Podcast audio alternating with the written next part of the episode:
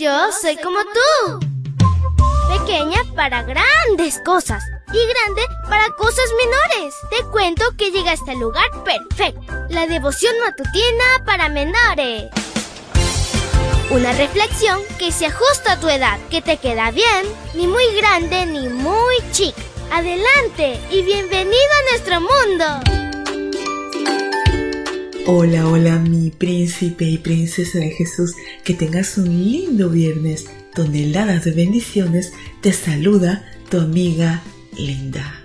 Y el versículo para hoy se encuentra en Josué 2.9. Búscalo en tu Biblia y lo lees junto conmigo. Dice así, yo sé que el Señor les ha dado esta tierra a ustedes, porque Él ha hecho que nosotros les tengamos mucho miedo.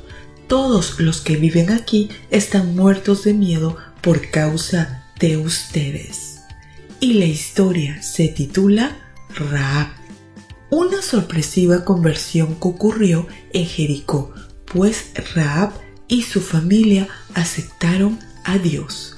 Cuando ella recibió y escondió a los dos espías de Israel, afirmó, el Señor, el Dios de ustedes, es Dios lo mismo arriba en el cielo que abajo en la tierra. Así reconoció que los dioses de Canaán no tenían poder. Estaba segura que Jericó iba a caer y que a Israel nadie ni nada lo detendría.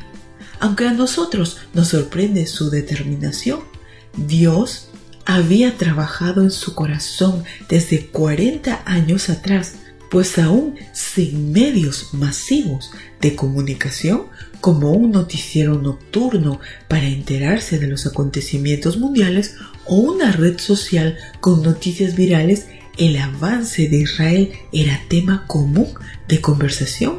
Ella estaba bien informada de lo que había sucedido desde que Dios abrió las aguas del Mar Rojo.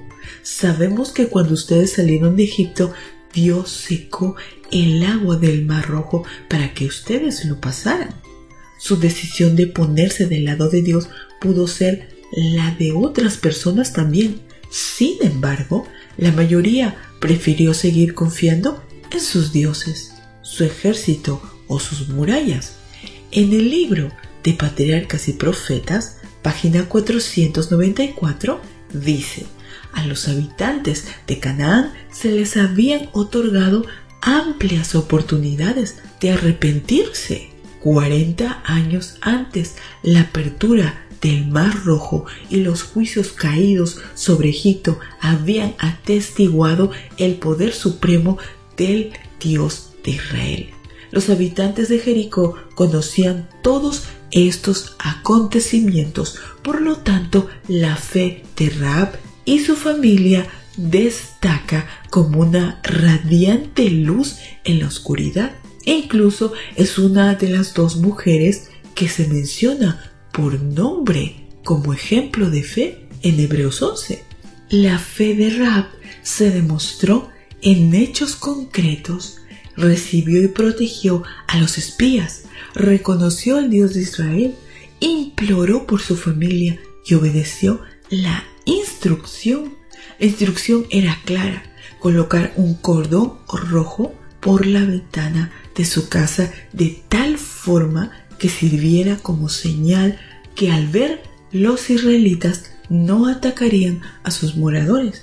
El cordón rojo representó la sangre de Cristo, vertida en la cruz para el perdón de nuestros pecados, librarnos de la muerte eterna y a cambio asegurarnos la vida eterna.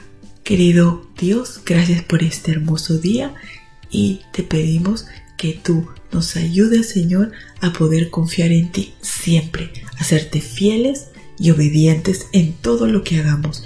Te lo pedimos en el nombre de Jesús. Amén y amén.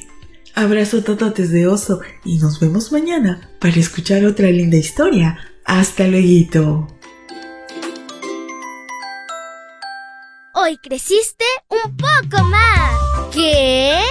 porque crecer en Cristo es mejor. La matutina de menores llegó por el tiempo y dedicación de Canaan Seventh Day Adventist Shores and Dear Ministry.